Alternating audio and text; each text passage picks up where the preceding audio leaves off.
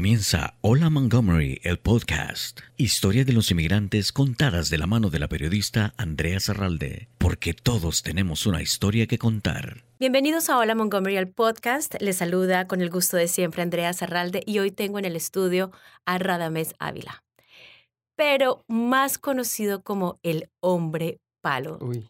Radamés, bienvenido a nuestro podcast. Es un gusto tenerte con nosotros. Para mí también un inmenso placer poder compartir contigo. Am, hace tiempo que quería, quería venir, pero por cuestiones de compromisos no se me había dado, pero ya estoy contento de que finalmente se pudo. Y de eso vamos a hablar más adelante, de todos los Ujú. compromisos, de lo ocupado que estás. Y mucha gente se preguntará, pero ¿por qué el hombre palo? Y yo quiero contar una historia personal. Eh, cuando estábamos en aquella época, ya hace bastantes años en radio, más de 10 años, no sé, todos los que estábamos trabajando en medios de comunicación en radio, le teníamos pavor al hombre palo. ¿De dónde Sí. nace este personaje? ¿Por qué el hombre palo? Bueno, mira, yo desde niño siempre tuve la inquietud de escribir sobre farándula. Ese era mi hobby favorito, ¿no? Y decir las cosas como otra gente no la decía. O sea, decir lo que otros no decía. Inclusive, como estaba creando esa fama, mucha gente me enviaba chisme y me decía, descubrí que fulano hizo tal y tal cosa, pero escríbelo como cosa tuya, no me mencione. Entonces yo tenía que hacerme responsable muchas veces de- de investigaciones que hacían otra gente.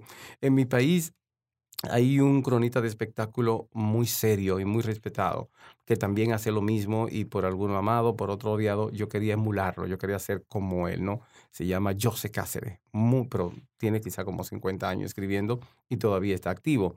Entonces cuando vine acá, lo del hombre palo surge por eso, porque casi siempre que escribía algún tema hablando de algo que otra gente no hablaba, y que mucha gente, como dices tú, tenía pavor el fin de semana a ver el periódico, a ver qué dijo el hombre palo, todavía no era hombre palo, era Radamés Ávila nomás, con una sesión que se llamaba El Rojo Vivo, que comenzó en el 80, mucho antes de que existiera Univisión y Telemundo. Y entonces este, la gente me decía, tú a todo el mundo le da palo. Tú vives dándole palo a la gente, me decía. Entonces de ahí sale el hombre palo. Ese, eh, ot- otra gente tiene, cree que es otra connotación y algo, pero no, esa es la real, de que pasaba azotando a la gente de, de los medios precisamente. Entonces me decía, pero si tú eres parte de los medios, ¿por qué tú hablas de la gente con la que tú trabajas? Y yo digo, bueno, lo que quiero hacer es no ser cínico, hipócrita y decir las cosas como son. Yo creo que eso nos va a ayudar a mejorar, aunque realmente no ayudaba mucho, enojaba a mucha gente. Yo me acuerdo, yo me acuerdo trabajando en radio y todos teníamos pavor y tú- eh, también un pionero eh, bloguero, que en esa época, más de 10 años, no se hablaba No nunca del blog. Tú tenías tu Ujú. blog Palo Bonito Palobonito.com. y con ese blog, yo me acuerdo, todos nos metíamos a ver cómo nos dio palo el hombre palo. y teníamos pavor a tus palabras porque cuando vienen esas críticas de personas que conocen lo que hablan, que han sido parte de, como dices tú, parte de los medios por años, pionero en la radio en el área metropolitana de Washington, D.C., pues uno se quita el sombrero y dice, si el hombre palo lo dice, ay, Claro, ay, ay, exacto. eh, tengo que Ujú. poner atención. Y a mí me diste palo, yo no, no me Sí. acuerdo por qué tantas veces, pero no- era, no era muy sabía- divertido. Es muy que no sabía que era tan bonita en persona. Ah, Por bueno, ya sí, no me vas a dar Ya no, ya digo, no, pero la muchacha está en lo que está. Pero sí, era muy, Sí. una época muy, muy divertida. ¿Cómo sigue Palo Bonito el blog? ¿Sigues Eh, eh, escribiendo? yo sigo escribiendo, pero con muy poco tiempo ahora, porque eh, estoy dedicando el 98% de mi tiempo a lo de la fundación, que es un reconocimiento a, a- mi abuela. Cuando mucha gente me pregunta el nombre, ¿cómo se llama tu fundación? Los Niños de María. Muchas personas creen que tiene connotación religiosa. Si lo tuviera, pues no hay ningún problema, pero realmente la abuela de nosotros se llamaba María. Falleció hace más de 20 años y ella fue la que nos inculcó el que no importa qué tampoco tú tienes, si tiene algo, eso alcanza para darle a alguien que no tiene nada. Entonces, de ahí los niños de María. Los hijos de ella, a los nietos, eh, hemos seguido eh, ese legado que, que dejó ella, ¿no? Háblanos eh, de eso precisamente, ya que lo mencionas, toquemos el tema de la fundación. Inspirado por tu abuela, mm, comienzas esta organización sin fines de lucro aquí en Estados Unidos eh, pero se extendió no solamente ayudas a los niños de República Dominicana, sino a niños, que es increíble, pero es cierto, hay mucha pobreza entre nosotros aquí en este país más rico del mundo. Y ayudas a niños de otros países también en América Latina. Cuéntanos un poco de la misión de la Fundación Los Niños de María. Nosotros realmente el objetivo nuestro es mejorar la calidad de vida de niños y sus familiares, porque cuando le mejora, cuando ayuda a un niño hace feliz a la mamá también, al papá, a los hermanos, ¿no? Y esto comienza cerca del 82, tú no habías nacido. este, cuando viajaba a diferentes países, siempre llevaba una maleta extra de cosas que yo iba a dejar allá. Porque en aquella época no era tan difícil como ahora que la maleta te las cobran y te cobran muchísimo. Podía llevar dos maletas casi de 100 libras habían unas maletas cuadradas de 120 libras. Yo me acuerdo como ahora en el 79, 78, en esa época. y entonces comenzó así, pero la, la, la, actividad comenzó a crecer, la gente sabía lo que hacíamos y empezaban a donarnos cosas y ya no podía hacerlo a nivel personal, sino que dije, yo creo que puedo hacer una organización y, y ayudar a más gente y que más gente se una y todo este tipo de cosas. Y es así como surge entonces la idea de hacerlo oficial registrar la fundación acá en Estados Unidos y el plan era ayudar a niños de República Dominicana, nada más, como yo soy dominicano, pues cada vez que pueda voy a a ayudar a mis niños dominicanos, a mis hermanos, y registré la fundación en República Dominicana también. Que dicho sea de paso, muchas cosas deben cambiar, porque acá tú entras al Internet, aplica en el IRS y te mandan tu documento, que es una sola página. En Santo Domingo duramos casi ocho meses y tengo un libro como de 200 páginas de todos los lugares donde había que ir para hacer el proceso, ¿no? Pero se logró y estamos vigentes siempre en los dos, en los dos países. Ahora bien, algo peculiar es que aquí en Washington o en el DMV, cada vez que nosotros hacíamos un evento para recaudar fondos para ayudar a los niños de República Dominicana, las personas que asistían eran de todas partes del mundo sea, más que todo a salvadoreños, guatemaltecos, hondureños, bolivianos. y yo decía, bueno, pues entonces vamos a tener que hacer algo por los niños de esos países que también nos están apoyando. Y así es como nace entonces la idea de viajar a, Bolivia, a Ecuador, Guatemala, El Salvador, Perú y otros países que, que nos, han nos han abierto las puertas y que han aceptado con buenos ojos el, el, gesto de llegar allí, formar un equipo de trabajo, que ellos inclusive sean lo que identifiquen el lugar donde está la necesidad y nos den la lista de las cosas que necesiten y entonces nosotros aquí hacemos el esfuerzo de conseguirla, enviarla y viajar y entregarla a nosotros mismos en las manos de esos niños que lo necesitan. Tener una organización sin fines de lucro no es fácil. Mantenerla es más difícil aún. Convencer a la gente de que dé cuesta y eso duele. ¿Qué, es lo más difícil en este proceso de tener la fundación que te ha tocado? Hacer que la gente crea, más que todo. O sea, la credibilidad. Muchas veces hay dos personas, de cada diez, hay dos personas que creen en lo que tú haces y ocho que no creen.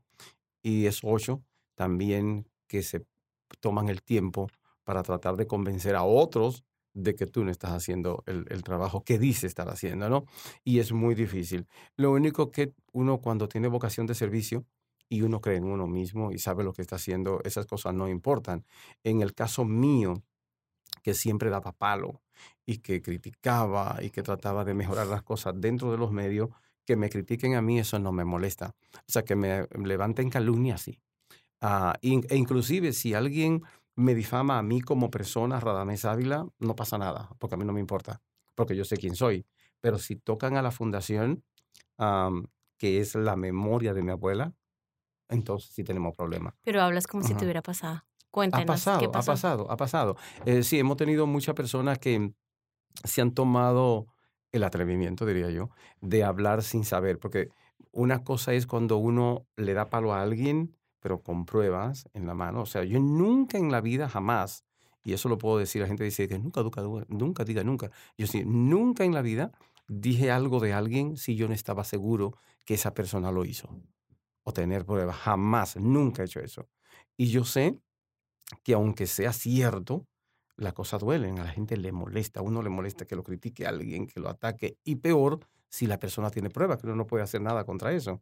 Ahora, que critiquen a uno o que ataquen a uno sin pruebas solo porque fulana dijo o fulano dijo, eso es algo que en este país no se puede dejar pasar. Porque está la credibilidad tuya, está todo el trabajo que has hecho, ah, está el trabajo de mucha gente que te han apoyado, está también el bienestar de muchos niños para lo que tú trabajas, o sea, porque uno se desvive tratando de mejorar. Mucha gente dice, pero no importa si tú le das a cinco niños cuadernos, eso no va a resolver el mundo. Y bueno, no resolverá el mundo, pero a esos niños les va a ayudar. Si yo tengo diez niños con hambre y le doy comida a uno, ahora nada más quedan nueve. O sea, la gente no lo ve desde ese punto de vista, sino del punto de vista negativo, de la imposibilidad, de cosas que no se pueden lograr. Y y hay que trabajar. Y sí me ha pasado. Mucha gente me ha difamado. Yo he tenido que llevar gente a la corte. Por suerte he ganado. He, mostrado a la comunidad que yo tenía razón, que no es cierto, porque con, con la facilidad que hay hoy de uno meterse a comunicador, o sea, agarras un teléfono y ya tiene un canal de televisión, y no solamente tienes el canal de televisión, sino que puede transmitir para el mundo entero en cuestión de segundos. Eh, eso es bien peligroso, muy peligroso. Y en algún momento va a haber que regular eso. Porque cualquier analfabeto, cualquier loco, cualquier fanático agarra un teléfono y empieza a decir barbaridades y daña, eh, qué sé yo, moralidad, moral ajena, daña. Entonces, cuando alguien te escucha hablar en un teléfono y no conoce de la persona que están hablando, la gente se crea esa idea y dice, oye, pero del tipo que están hablando es un monstruo. Oye, lo que están diciendo de este tipo, hay que agarrarlo y quemarlo vivo, que es un ladrón, que se roba lo que donan, que lo que las donaciones que le dan ha puesto una cadena de tienda en su país y en Centroamérica, que los padres no deben participar en los eventos que él hace, de niño especialmente, porque es un enfermo sexual. Se va a poder eh, tocar a una de esas niñitas menores. O sea, son cosas muy graves, cosas muy serias. Entonces eso no se puede dejar pasar así a la ligera. Uno tiene que sentarse y la ley aquí toma tiempo, porque no es igual que en los países de uno, que todo es una locura y hay que pagar. Aquí la ley toma tiempo, pero es justa. Y miran las evidencias, las cosas que la gente han dicho, lo que tú estás haciendo. No hay una cosa que califique más a una persona para estar en el bien o en el mal que los hechos. O sea, tú podrías hablar todo lo que quieras y eso es muy fácil hablar y tener palabras bonitas y todo eso, pero lo que tú haces, tú lo puedes mostrar. Que uno de los casos que nosotros fuimos, el juez me dijo, muéstrame algo de lo que tú haces, muéstrame algo. Entonces le mostramos video y fotografía. ¿Dónde es eso? Bueno, aquí estamos en Guatemala. ¿Qué están haciendo ahí? Ah, estamos llevando, haciendo casas a, familia pobre. Ah, y eso hay que El Salvador. ¿Qué están haciendo ahí? Hemos traído 100 niños de un lugar que no podíamos ir nosotros, llamar Armenia. No podíamos ir porque cuestiones de pandilla y no sé qué cosa. Lo trajimos en un bus a la ciudad, a la ciudad en un parque público. Ahí le dimos los zapatos, fuimos a las tiendas y le compramos sus zapatos, lo llevamos a comer. Algunos niños nunca habían ido a, una tienda de comida rápida y no querían comerse la comida, querían llevársela a su mamá para que la viera. en Santo Domingo, escuela eh, renovada, o sea, restaurando escuela, llevándole útiles escolares a 200 niños. O sea, estamos incluyendo tenis, uniforme, mochila, cuaderno, todo lo que necesitan. Y eso es un trabajo muy fuerte, déjame decirte. Eso amerita de mucho sacrificio, de mucho esfuerzo, ¿no? Entonces, cuando él, vio una, ya párate ahí, ya deja ver. ¿Y ustedes qué hacen? Nada. Oh, criticar, ¿no? Eso es lo que ustedes hacen. Entonces, si el Señor acá de verdad se robara la mitad de lo que él, de lo que consigue, igual está haciendo bien, porque ustedes cero, ustedes tienen un cero en conducta, no, no están dando nada. O sea, lo único que están haciendo es a una persona que se sacrifica por ayudar personas no solamente de, del mundo, sino del país de ustedes, que ustedes no le están ayudando. Y entonces ustedes lo único que están es sentados allí tratando de buscar faltas para criticar, en vez de unirse y de hacer que esto se duplique y se puedan ayudar a más gente. Que de hecho, a una de la gente que demandó, que demandé, el juez le dijo, a partir de ahora, ustedes están obligados a anunciar las actividades que él haga. O sea, tienen que pedir disculpas, anuncien sus actividades, le van a pagar cierta cantidad de dinero y bla, bla, bla. Y eso es solamente el comienzo, porque con con la gente que hace el mal y eso es, es una cadena larga, es, eso no termina, ¿no? Como te digo, siempre hay de 10, dos que están contigo y que te ayudan y ocho que están allí para eh, eh, estorbar muchas veces, ¿no? Pero a pesar de estas denuncias muy graves, a pesar de tener que someter demandas, ir a la corte, todo el sacrificio, ¿nunca has querido tirar la toalla? Sí, hay muchas veces la, mi, ah, mi, familia, precisamente mi familia, mis hijos, uh, mi papá que falleció hace dos años, me decía, pero ¿para qué tú haces eso? Si tú no tienes necesidad de hacer eso, si tú, o sea, no, tú no eres rico, yo no soy rico, pero vivo tranquilo. Es más, yo podía retirarme hace 15 años a mi país. Yo tengo mi casa ya, mi mamá, igual que yo, pasa viajando por todo el mundo y nunca está en ningún sitio, pero podía andar con ella si yo quisiera, porque yo siempre andaba con mi papá y mi mamá. De hecho, cada año elegíamos un país donde ellos querían ir y yo me lo llevaba. y podía estar de lo más tranquilo, realmente te lo digo, porque esto es un dolor de cabeza. Fuerte, esto es fuerte. Mira, cuando nosotros comenzamos el año, uno de los primeros eventos que tenemos para el año a nivel local es organizar Chiquita Bonita. Chiquita Bonita es un certamen que es de niñas dando su talento y su presencia y su tiempo. No es una competencia de belleza, porque mucha gente cree que es un certamen de belleza de niños. No, es un show de pasarela. Agarramos 25 niñitas de 3 a 12 años y ellas pasan en el escenario primero en traje típico y después pasan en traje de gala más nada. En lo intermedio tenemos a otros niños que cantan, bailan, tocan instrumentos, que si es un show infantil para recaudar fondos y mostrarle a ellos que con eso que ellos hacen podemos conseguir dinero para ayudar a niños que no tienen la dicha que tuvieron ellos. O sea, si lo ve desde ese punto de vista es un trabajo muy bonito. No, pues hay mamás que se enojan que la niña de ella debió ganar un premio, que la niña de ella debió estar en la portada de la revista, que la, o sea, tiene todo esto. Yo decía, pero ven acá, uno está tratando de ayudar a estos niños, de hacer una obra de bien, y aparecen toda esta gente con todas estas locuras. Debía yo dejar esto, ¿no? Pero no, este, la necesidad es muy grande y no debemos sentarnos. O sea, nosotros no podemos eh, echarnos para atrás y dejar que pasen las cosas. Yo creo que el grupo de personas que trabaja con nosotros de voluntarios, sin devengar ni un centavo, ni yo tampoco gano dinero, porque no tenemos, a nosotros no nos donan mucho dinero, nos donan artículos.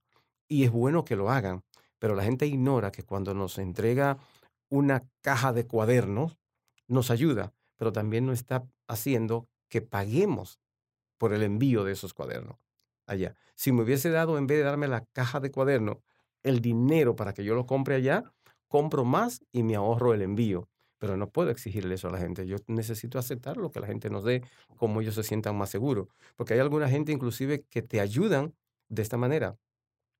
A este loco que está pidiendo mochila, le voy a dar 20 mochilas, porque si le doy el dinero de las 20 mochilas, se lo va a robar. Entonces mejor le doy la mochila. Y así él tiene que dar la mochila, no la puede vender. crees, Radamés, que toda esta negatividad, estas críticas, esta yo diría como desconfianza, es muy típica de nuestra comunidad. Es bastante típica y claro, hay mucha gente que tiene razón, porque de que tenemos ladrones tenemos, eso no se puede negar. Aquí hay gente que han hecho eh, recaudación de zapatos para una señora que tenía diabetes en Perú que no tenía pie y que y estamos recogiendo zapatos para, para esa señora. O sea, y, ha pasado mm. eh, en los festivales, en todas estas recaudaciones de fondos para los países, hay un paquete de asociaciones que hacen galas y cosas que luego pues uno no ve lo que pasa. Hay que, hay que trabajan bien y hay otros que no trabajan bien. Entonces, eso pesa mucho. La gente lo piensa dos veces antes de hacer. Entonces, lo que le digo a la gente es que no tienen por qué creer en mí. La, la idea de mi fundación es que si hay alguien que ve que hay una necesidad, no tiene por qué venir a mi fundación. Lo pueden hacer ellos. O sea, en vez de darme 10 dólares a mí para libros, pues cómpralo usted y llévelo usted y ahí está segura. Pero eso, ¿qué implica eso?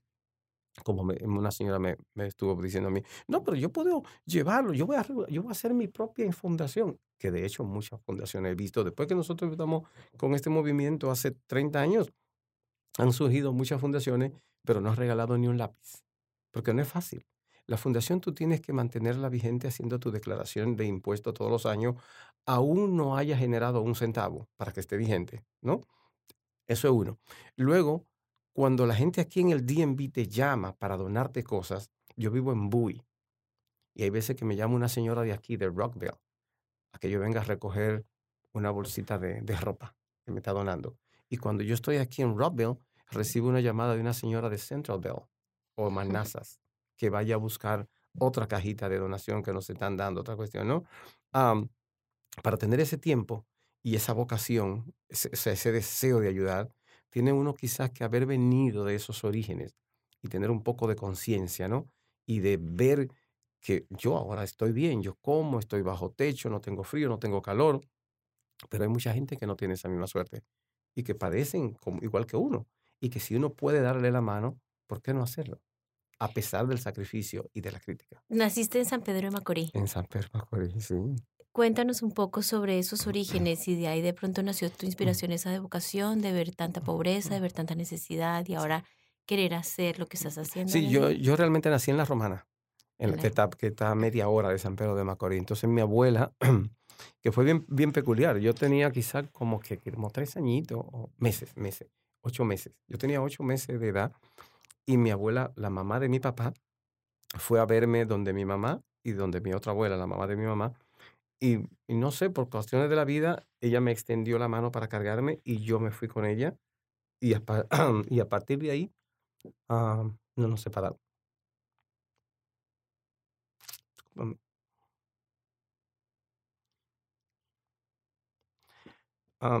o sea, a partir de, ese, de ese abrazo que me dio mi abuela, nosotros no nos separamos hasta que ella murió. ¿No? Ah, esto estamos en vivo. Sí. Entonces, este, nada. mi mamá quería otra vez, ve, ve, el niñito de, de, ocho meses, yo, no, y me, que me abracé y dijo, yo me lo voy a llevar a la casa y cuando él se componga, que esté tranquilo, yo lo devuelvo. Pues nunca, nunca me devolvió. Nunca, yo me quedé con ella. Entonces, ella se fue a un campo de San Pedro de Macorís. Ah, se llama Mahoma, entre la Romana y San Pedro. Y ahí vivimos un tiempito. Yo tengo un, como una calvita, un color, un, un, pelado aquí en la cabeza, que me lo hice en ese campo estando de travieso. Y hay mucha anécdota. Mi, mi, mi, abuela cocinaba y yo tenía como dos o tres años. Ella me ponía a cuidar la comida para que la gallina, porque la gallina es inteligente, aquella, aquella gallina, tapaba el caldero y picaba el arroz, la gallina. Entonces mi abuela me ponía cerca de ahí y me decía, tú te me quedas aquí para que la gallina no. Entonces ya la gallina no era la que hacía eso, sino yo tapaba el caldero y me cogía la carne. era terrible, ¿no? Y, ya, de esa edad, ya de esa edad de cuatro años, mm, parece que venía el inicio de alguien que, iba a dar de qué hablar en la, en la comunidad, porque ya se venía mirando eh, que era un niño travieso. De ahí nos fuimos a San Pedro de Macorís. Mi primera ah, propiedad que tuve, algo que tuve mío, que nadie, eso nunca lo he contado, te lo voy a contar de primicia, fueron este, una chiva. no sé si, no sé, una, una chivita, ¿no? Sí. Una, okay. Ve, para los que no saben lo que es chiva. Y, la prima de la oveja. La prima de la oveja, sí, claro. Esa chiva nos la llevamos del campo para San Pedro de Macorís. Pero cuando el chico del campo fue a agarrarla para amarrarla y montarla en el, en el, en el no, ni sé en qué aparato no le íbamos a llevar, porque estoy hablando de hace muchos años, ¿ah? la chiva se clavó en el, en el suelo, no se movía, y el tipo la alaba y tiraba de ella, y ella fuerte así no se movía, había estado embarazada y ahí iba a tener sus su dos chivitos. Entonces tuvo dos, niñitos, un, un, un, negrito y uno color crema. Me acuerdo como ahora. Y yo estaba detrás de la chiva, o sea que yo vi cuando nació. Todo eso me impactó, una cosa impresionante por un chamaquito de cuatro años. Mira ahí, entonces ya yo andaba con, en vez de tener perro, tenía chiva. Con mis, dos chivitos me lo llevé. Y la idea de tener eso, para que venga más o menos la gente sepa de la precariedad que uno vive y la cosa que uno ha pasado, la idea de tener chiva es que mi abuela no podía juntar 5 o 10 pesos al año para comprarme algunas cosas que necesitara, porque con 10 pesos en aquella época se te compraba zapatos, un par de mudas de ropa, un regalo de Navidad, qué sé yo. Entonces mi abuela criaba animalito durante todo el año y entonces en Navidad lo vendía y ahí me compraba la, la ropa de Navidad, el, el pantalón o lo, lo, que sea. O sea que ya veo desde mi nacimiento, desde mi niñez, veo ese tipo de, precariedad o cómo puedes suplir alguna necesidad que tiene alguna gente cuando es pobre, cómo puedes trabajar para hacer algunas cosas ah, para ayudar a otros, ¿no? Y mi abuela, eso fue lo que nos enseñó. O sea, ella nunca lo hizo con la intención de darnos clases ni, ni de, sino que será su forma de vida. Entonces uno va copiando, ¿no? ¿Cómo puedo hacer para eh, ahorrar y a fin de año comprarle algo a mi niño? ¿Cómo puedo tener un animalito, crecerlo, venderlo y luego hacerle una comida a los niños del barrio, qué sé yo? Y así nace, ¿no? Entonces ya me crié en San Pedro de Macorís, ya ahí la ciudad de los peloteros. Ah, nunca fui buen jugador de béisbol. De hecho, cuando se iba a jugar béisbol, había los equipos son de 9 y 9, 9 chicos contra 9, algo así y si ah, no habían lo suficiente y el único que quedaba preferían no ponerme y jugar incompleto. y Mal pelotero. No, no, no, ese tipo de loco, porque yo en el patio allá haciendo vuelta maroma y la gente bateando, corriendo y eso no. Entonces no, me dio por escribir. Eso era lo que yo hacía. Siempre me llamó la atención la radio, la comunicación. Llegar a la radio fue de una forma bien cómica. Ah, fue a través de, de, un programa de monjas. Imagínate tú, el hombre palo a través de un programa de monjas. Eso fue increíble. Pobres monjitas. Sí, no, monja, monja y al colegio, ¿no? Yo, en la escuela, claro, eso sí era bien dedicado porque si yo faltaba a la escuela o no tenía buenos grados, mi abuela sí que era la mujer palo en esa época, o sí. Y ella no sabía leer ni escribir, pero ella le pedía a alguien que le dijera, pregúntate ahí, a ver, Radamés, si fue a la escuela hoy, cómo está en la clase, cómo está, y, y e iba a la escuela a preguntar también. Entonces tenía que aplicarme. Y claro, a mí me gustaba mucho la lectura y todo.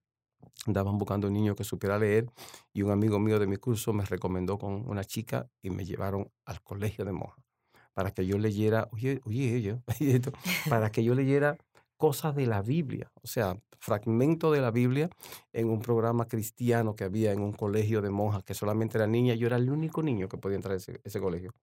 El único varón que podía entrar ahí, porque era de niño, muy cuidadoso. La monja en aquella época muy recta, ¿no? Entonces ese programa lo llevaban a una radio. Lo grabábamos en un tocadisco en una grabadora esa de tecla y un, y un, disco aquí sonando de fondo y yo grabando acá, si pasaba un camión y pitaba, todo eso salía ahí, pa, pa, la bocina, a veces salía, ¡Juana, llegó la leche! Y todo eso salía en el programa, todo lo que pasaba alrededor, ¿no?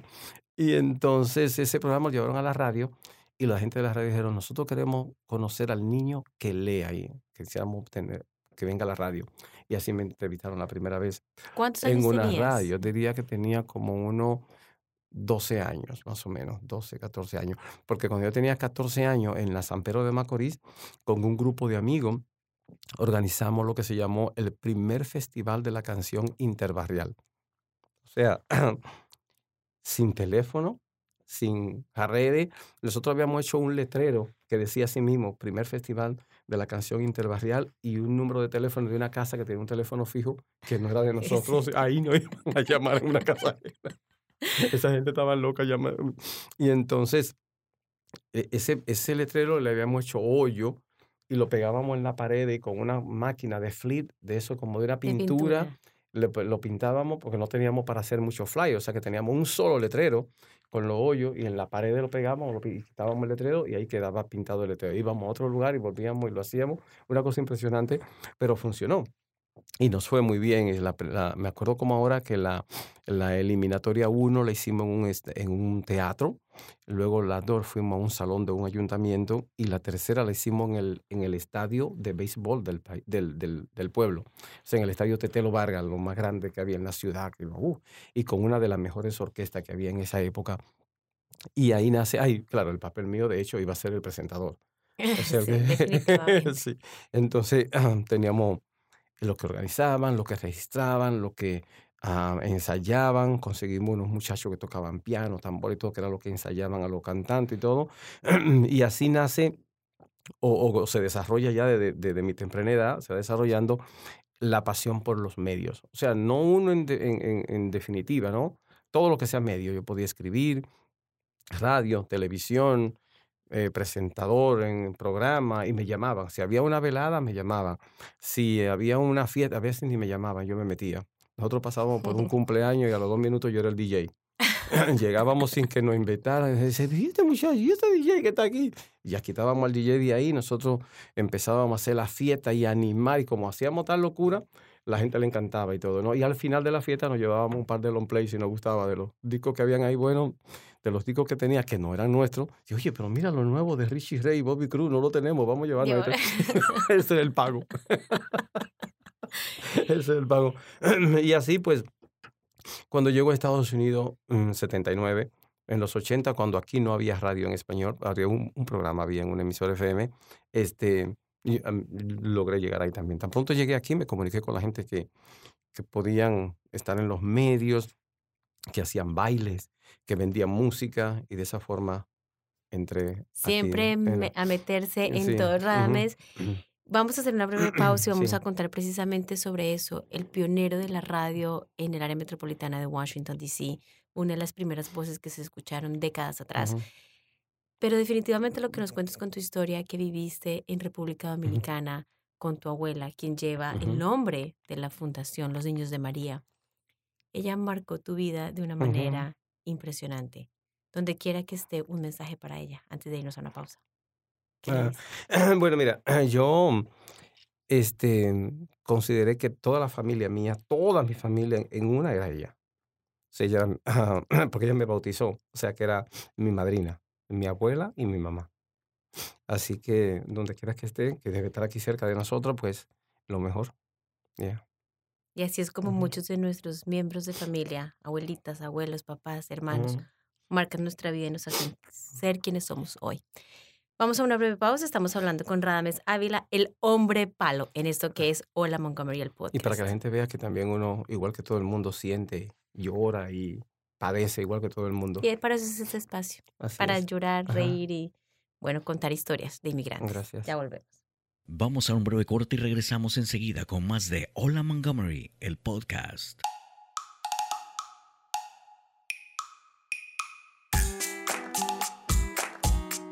Soy la cónsul general de El Salvador en Silver Spring, Maryland y este es un saludo para Hola Montgomery y muchas gracias por llevar información en español a nuestros connacionales pero también a todos nuestros hermanos latinoamericanos. Gracias Hola Montgomery por traernos información en español. Gracias Montgomery Community Media por traer a Hola Montgomery.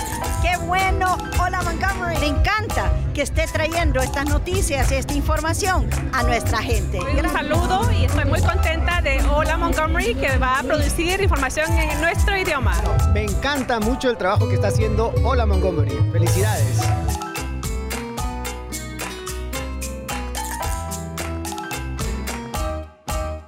Gracias por seguir conectados con Hola Montgomery, el podcast.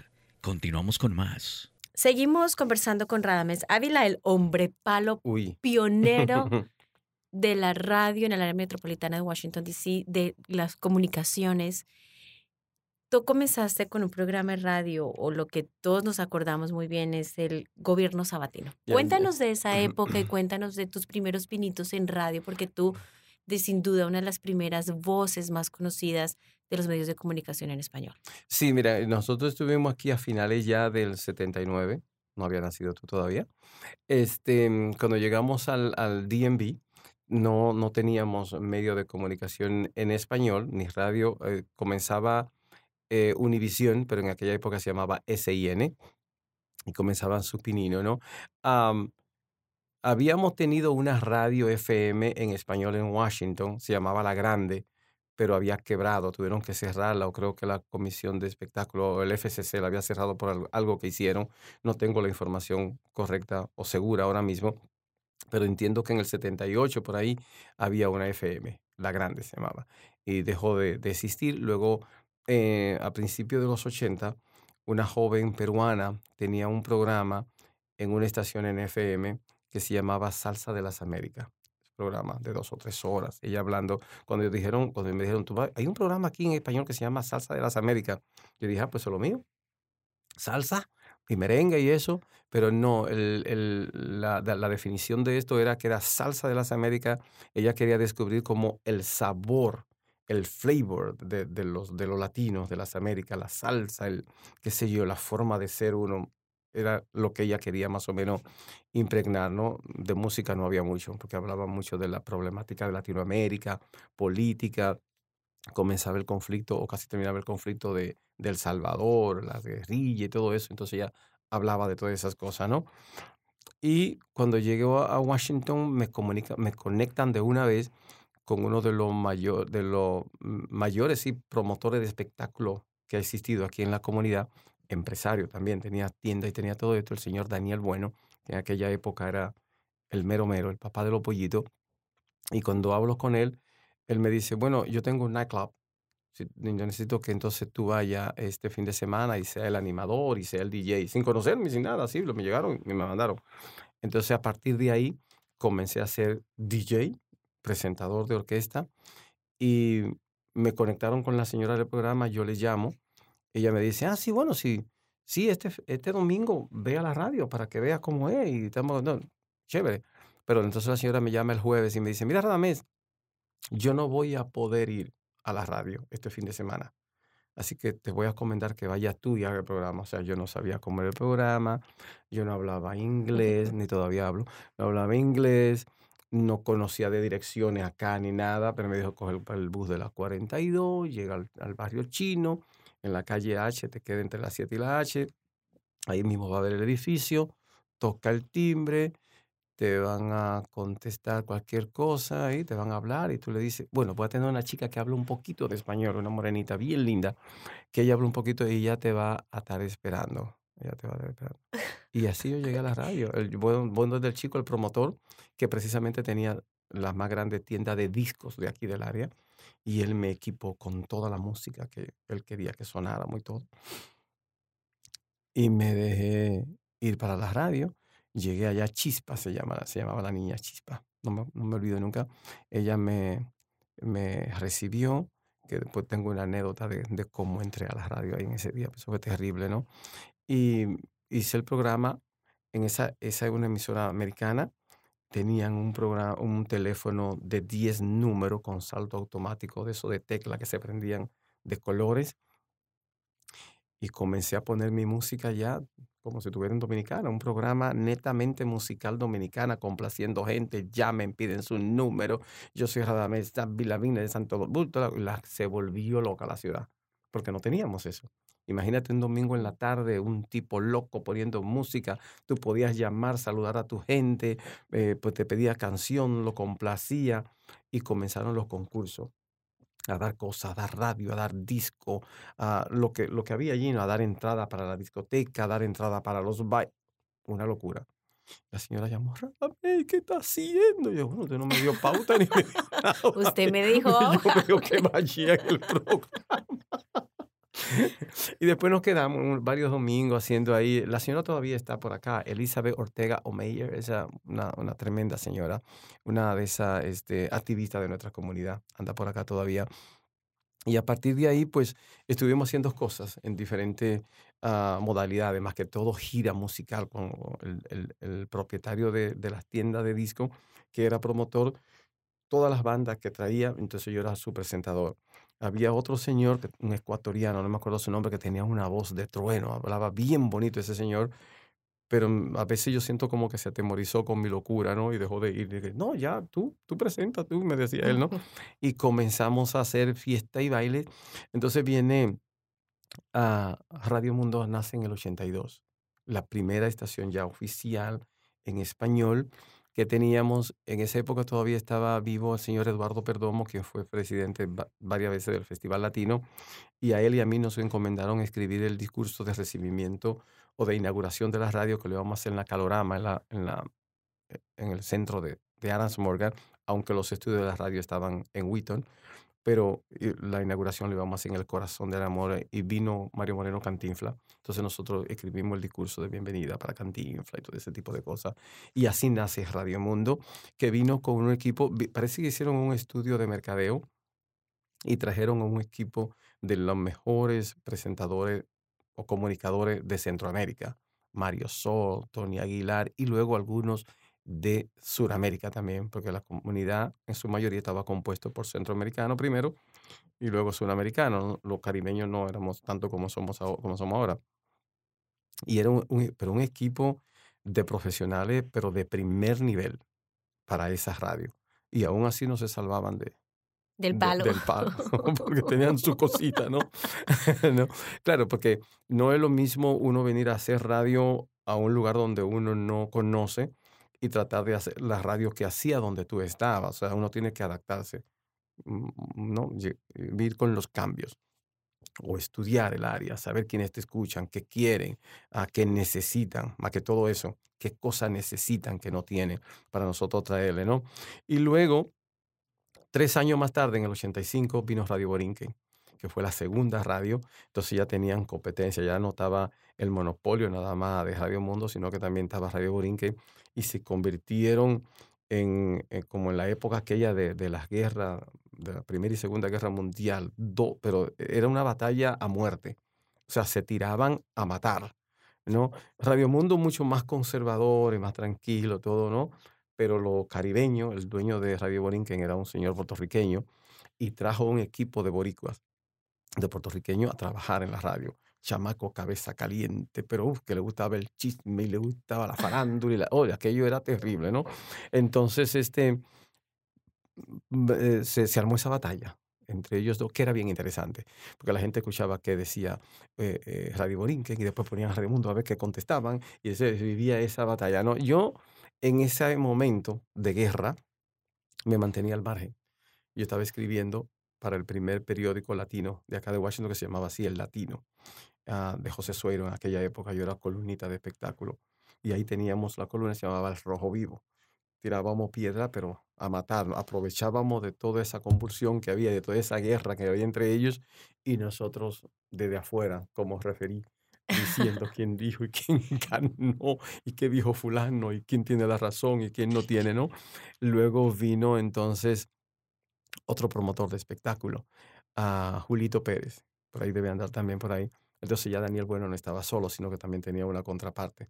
Y comenzaban a comprar los mismos artistas para la misma fecha, la pelea. Eh, eh, eh, fue una época muy, muy bonita porque nos ayudó a desarrollarnos, a, a sacar esa locura que teníamos dentro, porque realmente nunca llegó la sangre al suelo, siempre se mantuvo la guerra a nivel de medios y de hablar y dime y te diré y todo ese tipo de cosas. Yo soy el mejor, ustedes no saben, nosotros somos los que más gente tenemos.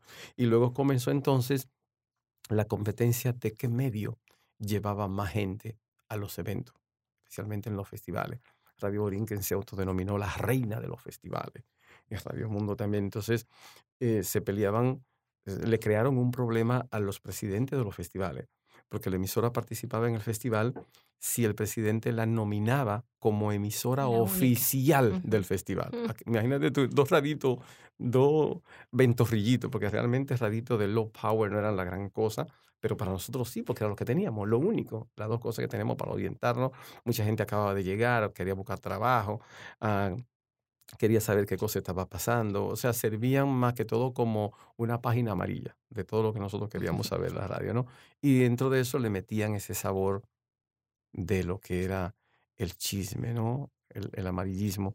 Entonces luego pues, recibo la llamada de una de las radios y me dice, loco, mira, tengo un espacio los fines de semana, me gustaría que tú vengas y te estoy mirando en el nightclub animando. Porque bueno, ¿y cuál de las dos? ¿Cuál de las dos fue la, que te robó? Bueno, la primera, la, donde intenté primero, con, inclusive tuve, según ellos, un examen con Tony Aguilar, fue a Radio Mundo.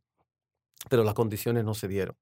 Porque parece, no sé si fue Tony Aguilar que le dijo a Daniel, ah, porque otra cosa, Daniel Bueno, el promotor principal de espectáculo de aquí, se convirtió en la persona que desde afuera y sin tener acciones con la radio, él la dirigía. O sea, ellos hacían lo que él, lo que él dijera, ¿no? Ese programa no va ahí. Como dices tú, el, mero mero. El, mero, mero claro. Ese muchacho ponlo en tal programa. Eh, esa música que están poniendo no es la que deben poner, porque yo estoy trayendo a los hermanos Flores y ustedes están poniendo música a Johnny Ventura. No, póngame música a los hermanos Flores. Y como pagaba su publicidad y su todo, el tipo era una autoridad. Además sabía, de verdad, el tipo sabe que anoche lo vi en una actividad que tuvimos. Y entonces, este, él me mandó, dijo, Tony, mira, te voy a mandar a la mesa ahí para ver, porque ya yo era locutor del programa este que tenía en la FM y en la discoteca, en vivo, nosotros animábamos como que si era una radio y saludábamos gente. Llegó Juana con el vestido rojo. Tú desde los dos años con las mojitas. Y, la monja y la cosa, una locura. y yo tenía mi cabina allí con mis dos platos y todo. Y de ahí, eh, te estoy hablando que era una radio en vivo. Lo único que la gente bailaba y saludábamos. La gente inclusive a la cabina dice, mira, saludame a fulano que está allá. Una vez me pasó algo que, ¿sabes? enamorado hasta la muerte, ¿no? Y llega... Como buen dominicano. Como buen dominicano, ¿no? llega un señor con dos muchachas y se sienta casi frente a frente a la cabina. Y le digo yo a una de las muchachas de la mesera, yo digo, mira, tú ves aquella muchacha que está sentada allá, se supone que era sola, ¿no? A la muchacha que está de verde, dile que cuando ella tenga un tiempito, que yo quiero hablar con ella. Entonces la chamaca de simpática va allá a la mesa y en vez de decirle a la chica, le dice al chico, dice, oiga hermano, dice el DJ que él quiere hablar con la chica de verde, que era la esposa de él. Ahí viene. Ay, Dios mío. La noche entera pasé poniendo discos sin sacar la cabeza. así, No, Rames, yo me imagino que tienes miles y Sí. miles de historias. Sí, entonces pues ahí llegan a los radios. En Radio Mundo no se dio porque Tony le dijo, mira, el chamaco es muy bueno, yo lo he visto ahí en la discoteca, es muy bueno y todo, pero creo que vamos a tener una competencia dentro de la misma radio porque él es caribeño y nosotros somos centroamericanos, como que no encaja, que sé yo qué. No, no dio la gana de ponerme en la radio, pero seguía haciendo lo mío. Entonces sí me llamaron de Borinquen para que hiciera un programa que yo mismo entonces lo, lo bauticé, que es el gobierno sabatino de El Hombre Palo. Y era un programa maratónico, desde el mediodía hasta las 6, 7 de la noche. 6, siete 7 horas, horas, una cuestión así en el aire. Y ese se convirtió, gracias a Dios y a la locura que hacíamos, como el toque de queda del fin de semana. La gente quería ver los premios, las cosas que dábamos.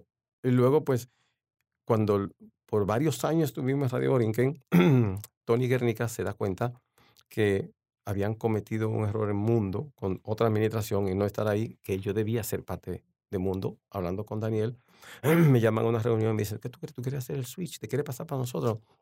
Y digo, todo va a ser si me pagan tanto de una vez, eh, dinero. Ahora que quiero es plata, pues ya estoy popular, yo con popularidad no voy al mercado. Ahora quiero que me den dinero, ¿no? y van a creer, dinero en aquella época no era mucha cosa, ¿no? Un apartamento pagaba hasta 350 dólares o 400 dólares, o sea que si me pagaran 100 o 200 dólares a la semana, eso es- yo era rico, millonario. Entonces llegamos a un acuerdo y me cruzan. Eso fue tremendo problemota que se armó, los periódicos, el hombre palo se pasa de Borinquen para Mundo y ¡uf! terrible. Pero igual se hace el, el cambio y no sé por qué razón en un cuarto como este, en, en Radio Mundo, eh, a las emisoras y a los canales de televisión siempre les regalaban cosas, ¿no? Disco, eh, casetera, grabadora, un sinnúmero de cosas les regalaban y ellos lo iban acumulando ahí. Yo digo, pero ¿y estas cosas? ¿Qué es esto? Van a poner una tienda esta gente, ¿qué todo esto que hay aquí? Y dice, oh, eso son cosas que nos están regalando y le estamos guardando para eh, momentos especiales, para concursos. ¿Para qué? Para concursos. Ah, ok. Sin pedir permiso sin nada. yo- Comenzaste tú a regalar. No, Dios mío, eso fue terrible. Es que tú comenzaste a regalar. a Uno de los todo, primeros, de todo. a quienes no saben que comenzó a regalar pavos. Pavos, pavos. eh, exacto. hace décadas Sí, atrás, sí. una- eh, para la época Para de la época de Acción de Gracias, Gracia de noche- Navidad ujú. teníamos, y, y te- tuve una chica muy buena que ella me decía, solamente tráeme todo el dinero, yo voy y hago la compra y te entrego la canasta lista ya. Entonces nosotros inscribíamos gentes en la emisora y teníamos puesto de donde ir a recoger y todo. Pero recuerdo como un día como hoy que me llama Tony Denis y dice, dame, pero ¿y todo eso VHS y caseteras que tú, das, que tú estás regalando? ¿De dónde tú las estás sacando? Y digo, del cuarto que está allá atrás. de un cuarto que ustedes tienen lleno allá atrás. Y la gente con su casetera. Es una cosa increíble. Sí, y a partir de ahí, pues la gente le gustaba eso. Sí, eh, íbamos a, implementamos algo que nunca se había dado acá y era llevar la emisora en vivo a inaugurar tiendas. O sea, si iban a abrir una remotos. tienda, los remotos. Habían remotos, pero era muy aburrido. La gente se sentaba ahí con un micrófono, hablaba. Aquí estamos, eh, donde el Pollo González, eh, que estamos transmitiendo en vivo hasta las 8 de la noche. Si ustedes quieren pasar por aquí, comer pollito, decía que bien aburrido. Nosotros hicimos con el gobierno, o sea, como yo era el, el gobierno, yo era el presidente. Yo tenía mi banda presidencial Qué y todo. locura. No, no, es que eso era una cosa fuera de serie. Y además de eso, tenía 10 muchachas. 10 muchachas que eran mi guardaespaldas, vestidas de negro, con lente, con boquito. Es que era una, no, es una cosa increíble. Llegaste tú a revolucionar. Sí, y, y y había un muchacho, que no me acuerdo su nombre, pero él está por ahí, que tenía una compañía de limusinas, pero una limusina que era como de media cuadra de largo. Para meter toda esa mujer y ahí todo eso, ¿no? Entonces ya tú te puedes imaginar nosotros llegando al centro de la ciudad con aquella limusina, aquel aparataje, porque durante la semana pasábamos diciendo, perdón, este domingo o este sábado el gobierno se tira a la calle. Eso quiere decir que ya no iba a transmitir de la radio, sino desde algún lugar. Y ya la gente sabía que íbamos a inaugurar una tienda, una vaina. Y llegaba aquella limusina al lugar de los hechos. Y empezaban a salir todas estas muchachas, 18 años, bien en minifal, pero una locura. Y yo trancado en esa limusina porque ¿verdad? yo pensaba que era el presidente. Con tu banda. Con ay, mi banda presidencial, como si fuera un presidente, ¿verdad? Y luego dos tipos venían y me abrían la limusina y salía yo la locura, ¿no? Algunos salían huyendo y otros le daba risa, ¿no? Y entonces íbamos con el dueño del negocio y cortábamos la cinta, dejábamos inaugurado el, el- el- eso era bien, bien bonito, ¿no? A la gente le entretenía. Entonces, una vez fuimos a un lugar en la, yo no sé si era un Venus Stereo, una de esas tiendas en la 18 de la Columbia Road, en el corazón de Washington, con la emisora, a inaugurar esa tienda. Y se acumuló tanta gente porque yo dije que iba a esconder mil dólares en un zafacón de esa área ahí para que la gente empezara. Mira, la gente comenzó a virar basura allí, a tirar cosas como loco. Mil dólares. Claro, En los 80, estamos hablando que cerca de un millón claro. ahora. Y la gente vocea, no, yo decía, señora, pero yo no lo he puesto todavía, el dinero no está. No, pero igual, estamos buscando. ¿no?". Y se armó la luz y llegó la policía allá y preguntando, dice, what's going on here? Y le dice una señora, oh, el hombre palo. Dice, what? El hombre palo. Sí, que va a inaugurar, que sé yo qué. Entonces, no tenía mucho policía latino, ¿no? Entonces una señora, yeah, we're talking about the stick man. The stick The man. stick man. Ay, no, el hombre eso fue una locura. Y dice el policía, bueno, pues el stickman, la radio, la limusina, la modelo y todos recojan que se me van. Ustedes no tienen permiso. Imagínate para Sí, en aquella época un policía que le vengan a decir que el stickman, que viene en policía, que lo- eh, sí, una No, fuera locura. serie, fuera serie. Radamés, yo sé que tienes Ujú. mil historias que contarnos. Me encantaría poder tenerte por horas y horas Un día va y a ser, no te preocupes. Pero me ha encantado que hayas abierto tu corazón, todas tus historias, pionero de verdad y gracias a tu trabajo, gracias a tu esfuerzo, a tu educación, les has abierto camino a gente como yo, a mucha gente que ha venido a medios de comunicación después Ujú. Y ustedes sembraron esos pinos para que gente de medios de comunicación, periodistas de habla hispana, pudieran tener estos espacios. Así que de mi parte te doy muchas gracias por ser ese pionero, ese loco, Al contrario. ese loco, ese loco que, que nos marcó de alguna manera a todos, el hombre palo, porque nos daba palo a todos y nos sigue dando palo a todos. Ay, ay, ay, qué miedo. Para cerrar, ¿a quién hay que darle palo hoy en día? Bueno, mira, vamos a tener que darle palo a la persona que los fines de semana, sin pensarlo dos veces, van a una fiesta cualquiera y gastan 300, 400 dólares. Y cuando nosotros le llamamos para que nos donen 5 dólares, no tienen dinero. Ojalá y que la gente se ponga en el lugar de los niños necesitados, no de mi país, pero del país de ellos, y cuando se le haga el llamado para que vengan a colaborar, que lo hagan. Y si no pueden hacer eso por la desconfianza, que por lo menos ellos hagan la obra. A mí me encantaría ver a mil hombre palo en la calle llevándole ayuda a los niñitos. O sea, no tienen por qué dármela a mí, pueden hacerlo la gente que está en la calle. Y Radamés hace este llamado porque él es el fundador y presidente de una fundación, Los Niños de María, que ayuda a los niños de Estados Unidos, de República Dominicana y de varios países en Centroamérica. Gracias por tu obra también. Gracias por tener ese corazón tan noble y querer ayudar a quienes más lo necesitan. Página de internet a la cual la gente pueda ingresar y conocer Sí. más sobre la fundación. Sí, la, la fundación tiene su propia página, se llama losninosdemaria.org. Gente puede entrar ahí y ver. Ahora mismo la estamos eh, renovando, poniendo, haciendo algunos updates, pero está ahí y hay mucha información. O me pueden ubicar a mí, a Radames Ávila, en Facebook. Ahí tenemos mm, harta información de todo lo que hacemos, porque Facebook nos da la facilidad de nosotros mismos subir la información cada segundo. Entonces vamos haciendo, eh, vamos haciendo eso y la gente puede, si me consigue y entra a la sesión de fotos donde están los álbums, ahí van a ver todos los álbumes de todas las obras que hemos venido haciendo durante estos últimos 20 años más o menos. Como tú lo Ujú. dices, se necesitan más hombres palos en cada rincón Que- para ayudar a quienes Sí, lo gente que, que de ayude, o sea, gente que, que disfrute. Hay mucha gente que dice, no, pues yo mi dinero me lo gano muy fuerte, yo hago con mi dinero lo que... Está bien, es cierto. Cada quien hace con su dinero y con su trabajo lo que quiere, pero también debemos tener en cuenta que con muy poquito que nosotros colaboremos, hacemos mucho. Porque si un gran grupo de personas da un poquito, ese poquito se convierte en una montaña y resolvemos problemas que la gente creerá que ah, tiene que hacer un milagro. Y no, nosotros, por ejemplo, ahora, este mes vamos a ir a, a Guatemala y hemos seleccionado cinco familias que tienen niñitos que viven prácticamente a la intemperie. O sea, tienen unos techitos, pero cuando llueve se mojan, las camas podridas, techo de tierra, eh, piso de tierra, donde cocinan es tremenda locura de, de la, ¿cómo se llama allí? Ah, se pueden este, infectar de cualquier cosa, le puede dar cualquier enfermedad. Ellos están adaptados a eso, pero yo creo que merecen vivir como gente eh, dignamente. Y a esa familia, cinco, con las hermanas Berganza, le hemos construido su casa. Una casita modesta, no vamos a decir una casa de cinco plantas con jacuzzi, piscina, no, pero una casita donde ya no se van a mojar. No se van a mojar. Le hemos dado bumped beds para que los niñitos duerman cómodo y en un colchón nuevo, no roto, ni mojado, ni hediondo, ni nada. Y eso es gracias a mucha gente que han visto lo que hacemos y han colaborado. O sea, y, y- y eso hace una gran diferencia.